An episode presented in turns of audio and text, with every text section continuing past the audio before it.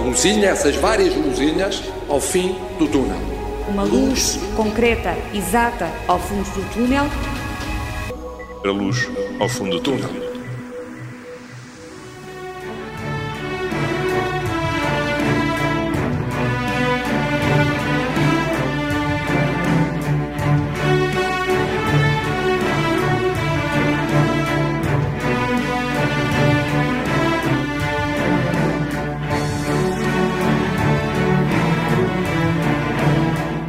179 violoncelos interpretam Kashmir, dos Led Zeppelin.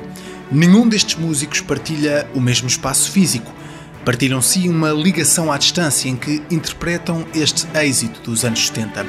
O projeto chama-se Covid Cello Project. Começou durante o confinamento e continua a crescer. Começou com 20 violoncelos, agora conta com 179 músicos de 19 países. A grande maioria destes artistas estão nos Estados Unidos e no Reino Unido, mas um dos vídeos é gravado a partir de Lisboa. É de Asda Zupancic, violoncelista na Orquestra Sinfónica Portuguesa. Este projeto mantém-se e continua à procura de músicos que se queiram juntar para interpretar canções à distância. Enquanto grandes ajuntamentos continuam a não ser permitidos, o Ocidente continua a desconfinar Individualmente, cada país teve um processo de retoma da atividade e das liberdades. Nesta altura, o problema passa pelo regresso da ligação entre países, principalmente no que toca à circulação de pessoas, um ponto fundamental, principalmente dentro da União Europeia. A polémica sobre as listas negras continua. Portugal e os portugueses ainda estão impedidos de entrar em dezenas de países, mas esta semana houve um passo importante depois de três meses e meio de encerramento, no dia 1, reabriu completamente a fronteira com Espanha. Todos os pontos de passagem foram retomados, permitindo assim a livre circulação. É uma medida importante para a economia, a economia fronteiriça e, claro, o turismo. A atividade económica continua a fazer um percurso de retoma, de forma gradual, e um desses setores é o imobiliário, a compra e venda de casas, o investimento estrangeiro em imóveis. Hoje falamos deste setor que, apesar de já estar a sofrer perante a pandemia, continua também à procura de soluções para controlar este impacto.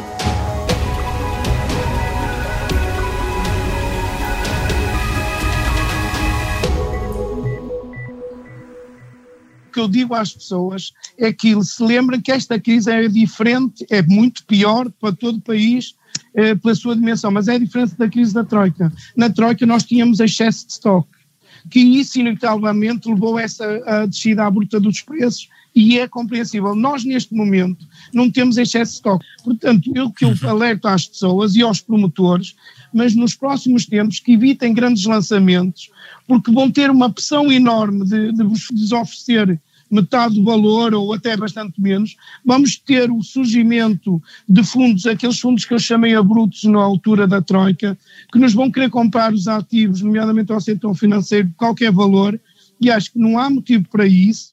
O cenário foi traçado em meados de abril, aqui na Rádio Observador, por Luís Lima, presidente da Associação dos Profissionais e Empresas de Mediação Imobiliária de Portugal. A compra e venda de casas teve um travão mas o programa de moratórias aprovado pelo governo garantiu que as famílias podem adiar, suspender os pagamentos de empréstimos e assim evitar a quebra deste setor. Mas o futuro deixa uma grande incógnita sobre o que pode acontecer depois deste programa de moratórias. Qual o impacto da pandemia no mercado imobiliário? O que mudou na procura, na oferta e nos preços? E como está o investimento estrangeiro neste setor? No programa de hoje, procuramos respostas a estas perguntas com três agentes imobiliários das três maiores agências em Portugal.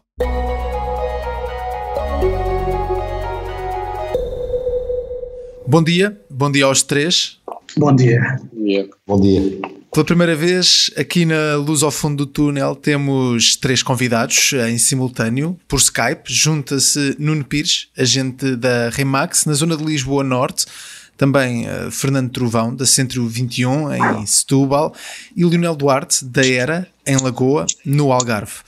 Vamos tentar não nos atropelar nesta conversa sobre o setor imobiliário e, antes de mais, queria que me dissessem como está a ser este período de retoma Leonel Duarte, depois do período de confinamento, os clientes já estão a regressar?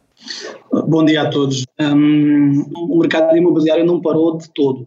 Falando na rede nacional, durante o primeiro mês um, de confinamento social, conseguimos fazer 1.850 angariações, uh, efetuamos 917 transações uh, e angariamos 15.312 novos clientes. Uh, isto significa que realmente o mercado esteve ativo, não tanto como uh, num período idêntico ao ano passado ou outros anos, mas realmente houve, não houve, houve aqui. Completa. Não houve completa, não. Hum. Nuno Pires também sente este regresso. Sim, sim, bom dia a todos. Uh, garantidamente, nós, uh, o pós-confinamento uh, não nos trouxe uma grande mudança no mercado imobiliário, e se todos nós não, souber, não víssemos notícias todos os dias, no que toca ao mercado imobiliário, não sentimos uma, uma grande diferença do que estava a acontecer anteriormente continua a haver uma grande procura de clientes compradores, os clientes vendedores também uh, continuam ativos. Obviamente, no período de confinamento houve alguma retração, como é óbvio, porque havia alguma instabilidade para saber, era tudo novo para nós, mesmo para, para nós agentes imobiliários e para os uhum. clientes, mas neste momento não, uh, sentimos o que sentíamos anteriormente, um mercado pujante, com, com grande dinâmica. Fernando, eh, na sua região, Fernando Trovão, eh, também já sente este regresso à normalidade ou ainda há uma quebra na procura, ainda é um, um regresso lento? Aqui em Setúbal e na margem sul, como em todo lado, houve uma fase de adaptação e quem, quem soube inovar e adaptar-se conseguiu chegar à frente. Portanto, foi, conseguiu mais facilmente nesta fase de desconfinação recuperar, enquanto alguns consultores e outros colegas ficaram mais distraídos, vão ter alguma dificuldade em recuperar. Nós tivemos uma semana passada, por exemplo, com um fundo, conseguimos vender numa semana 40 imóveis esta semana. as coisas connosco até têm corrido bem, mas sinto que tenho algum receio no, no curso para espaço-tempo, que é quando acabar a questão do, das moratórias, e isso poderá trazer aqui algum, algum atraso, algum atraso, por isso tenho um bocado de receio, sinceramente. Já vamos falar mais à frente das moratórias. Queria perceber o que é que está a, o que é que se está a passar neste momento no mercado, a nível de, de, procura, se já se sentem uma mudança na procura, se as pessoas agora vão à procura de outras características nas casas. Sabemos que o confinamento veio mostrar a importância de ter uma varanda, por exemplo, ou um jardim, mostrou também a necessidade de ter condições para trabalhar a partir de casa, talvez um escritório.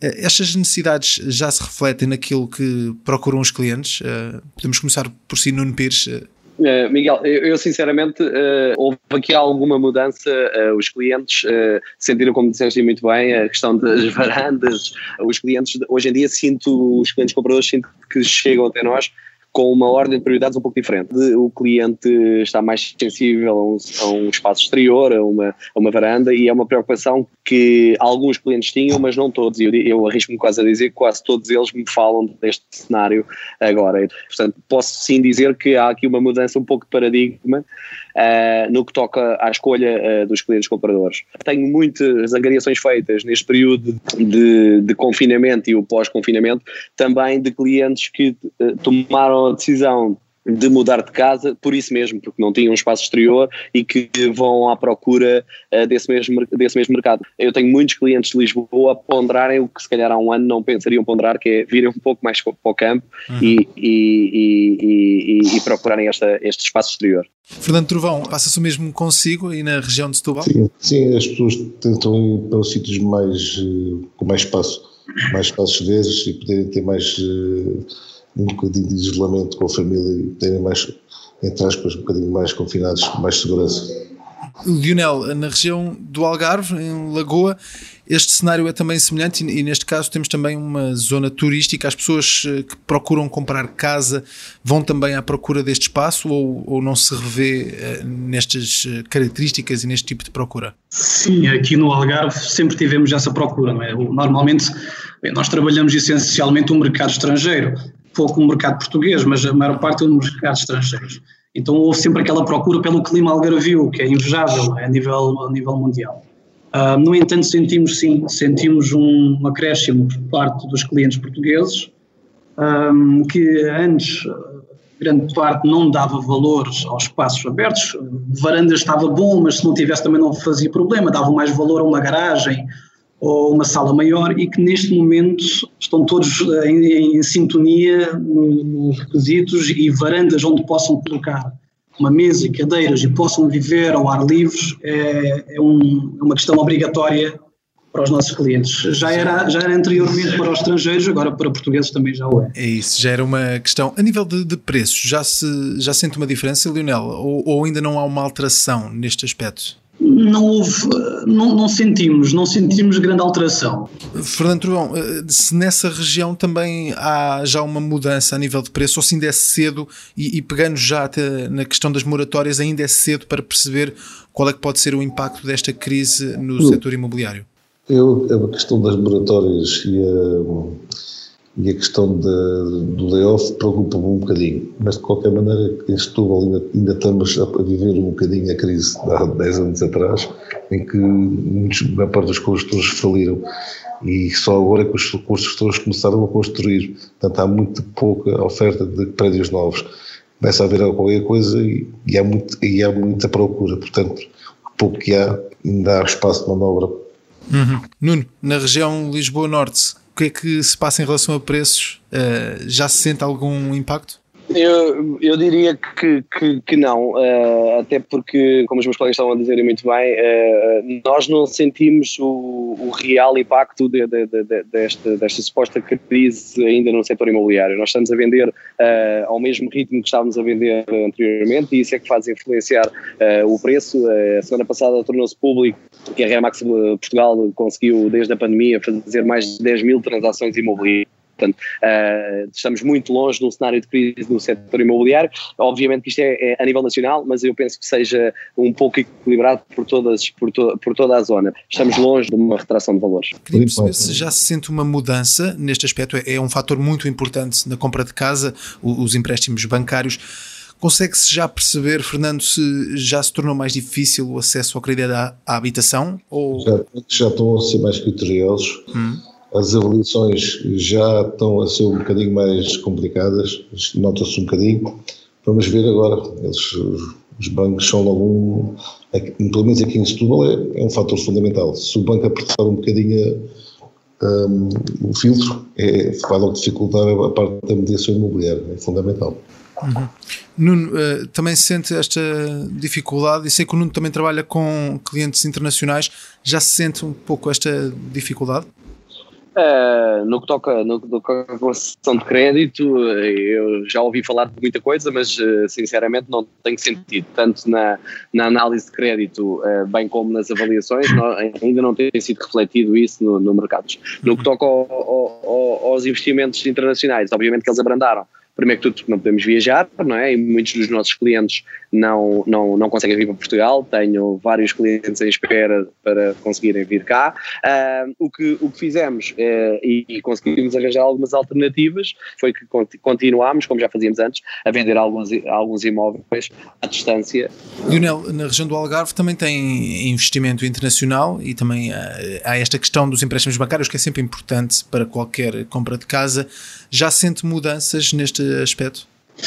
Os nossos clientes uh, estrangeiros, de momento, uh, houve aqui uma, uma, uma pequena quebra, uh, derivada da situação do, do fechamento da, dos aeroportos, ficaram retidos nos países, continuam interessados e têm demonstrado muito interesse através das nossas plataformas virtuais e, e contactos, mas realmente de momento não temos, uh, não temos tido muito, um mercado muito ativo nessa parte. Existe interesse, uh, mas o que sentimos é que parece que estão todos ali numa linha de partida à espera que, que as rotas uh, aéreas abram para vir para Portugal e já têm, já têm o foco no imóvel em concreto e estão desejosos por vir aqui para o Algarve e começar a, a reinvestir aqui no Algarve. Neste momento, a, incerteza é mesmo as palavras-chave para toda a economia, para toda a situação pandémica, mas neste momento temos em vigor um plano de moratórias nos créditos à família e este talvez seja o maior critério de incerteza para, para o setor imobiliário. Está em vigor até março do próximo ano, o que pode acontecer depois desse período, se as pessoas deixarem de conseguir pagar, é ainda uma incógnita. Podemos ter nessa altura um, um aumento de casas no mercado e com isso uma redução de preços, um, talvez uma nova bolha. Lionel, Como é que vê esta situação no fim deste período de, de moratórias? Bem, é uma situação que é um, um pouco incógnita. Uh, desta vez não temos uma crise financeira, ainda. Existe uma crise, sim, de, de saúde pública. É certo que muitas pessoas perderam o trabalho, uh, dependendo do que vai acontecer nos próximos meses, poderão mais uh, perder o trabalho ou não, dependendo do que irá acontecer. Uh, porém, acho que é um pouco cedo ainda para que, o que é que virá a acontecer ao mercado nacional. Uhum. Fernando, uh, esta questão de, do, do, fim das moratórias uh, em meados do próximo ano é, é, o que mais assusta o setor neste momento e é o que pode eu, eu, criar eu uma crise? Eu não gosto de ser pessimista, eu gosto de ser, eu gosto de ser otimista, mas pronto, em termos práticos é o seguinte, além das moratórias temos o layoff, quando, quando acabar o layoff pode haver uma questão de desemprego e uma recessão. Penso que não será como aconteceu há, dois, há 10 anos, penso que não será tão mau, será inferior, mas temos, temos de estar preparados. Mas acha que os apoios do governo foram importantes? Esta questão é que não depende de nós. nós, nós, nós somos uma economia muito pequena e estamos dependentes de tudo da economia de terceiros, da Europa e da nível mundial. Portanto, se passar no mundo, vai-se passar connosco.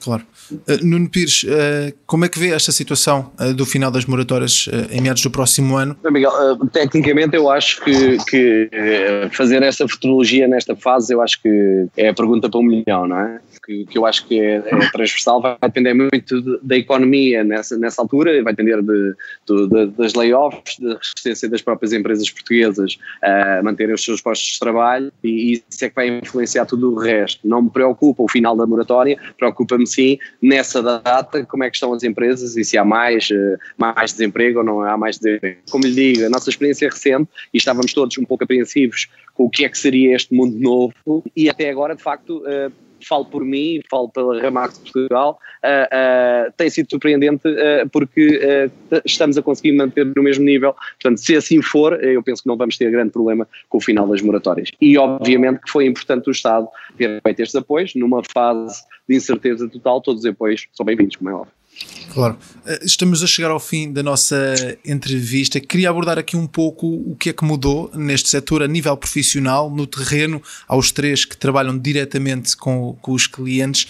Que mudanças é que houve efetivamente neste setor? Houve um reforço na aposta na tecnologia? Uh, é possível fazer uma venda de facto sem esse contacto físico? Uh, Nuno, podemos começar por si eu acho sinceramente que o mercado em geral, não só o mercado imobiliário, olha, olha cada vez mais uh, para a tecnologia e, e, obviamente que é um período marcante na nossa história e não acredito que as coisas sejam exatamente iguais ao, ao, que eram. Ou seja, hoje em dia é muito mais fácil.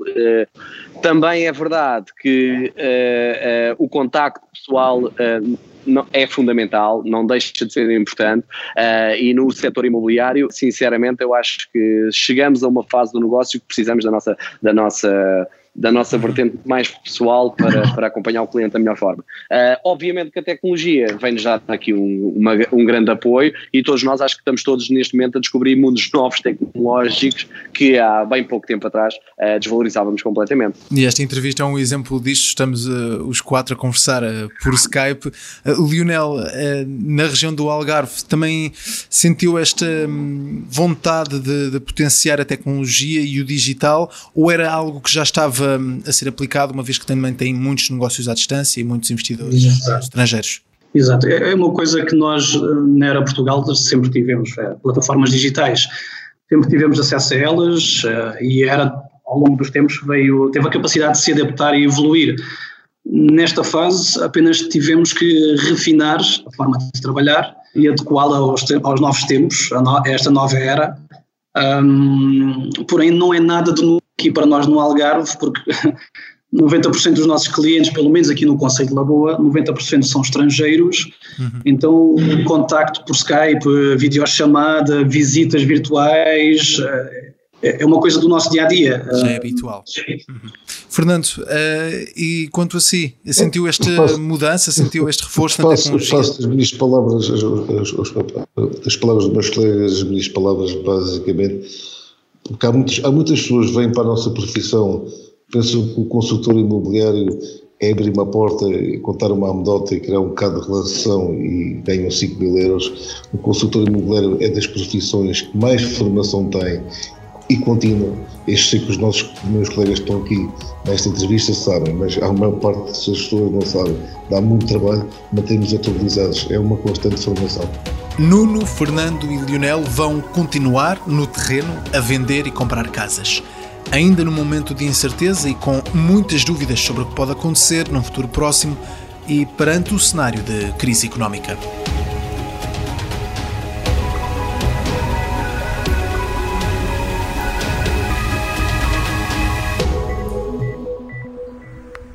No panorama da saúde e da ciência, esta semana a Europa foi apanhada de surpresa por uma notícia publicada pelo jornal britânico Guardian os Estados Unidos da América compraram quase todo o estoque mundial do único medicamento que ajuda a combater a Covid-19, o Remdesivir.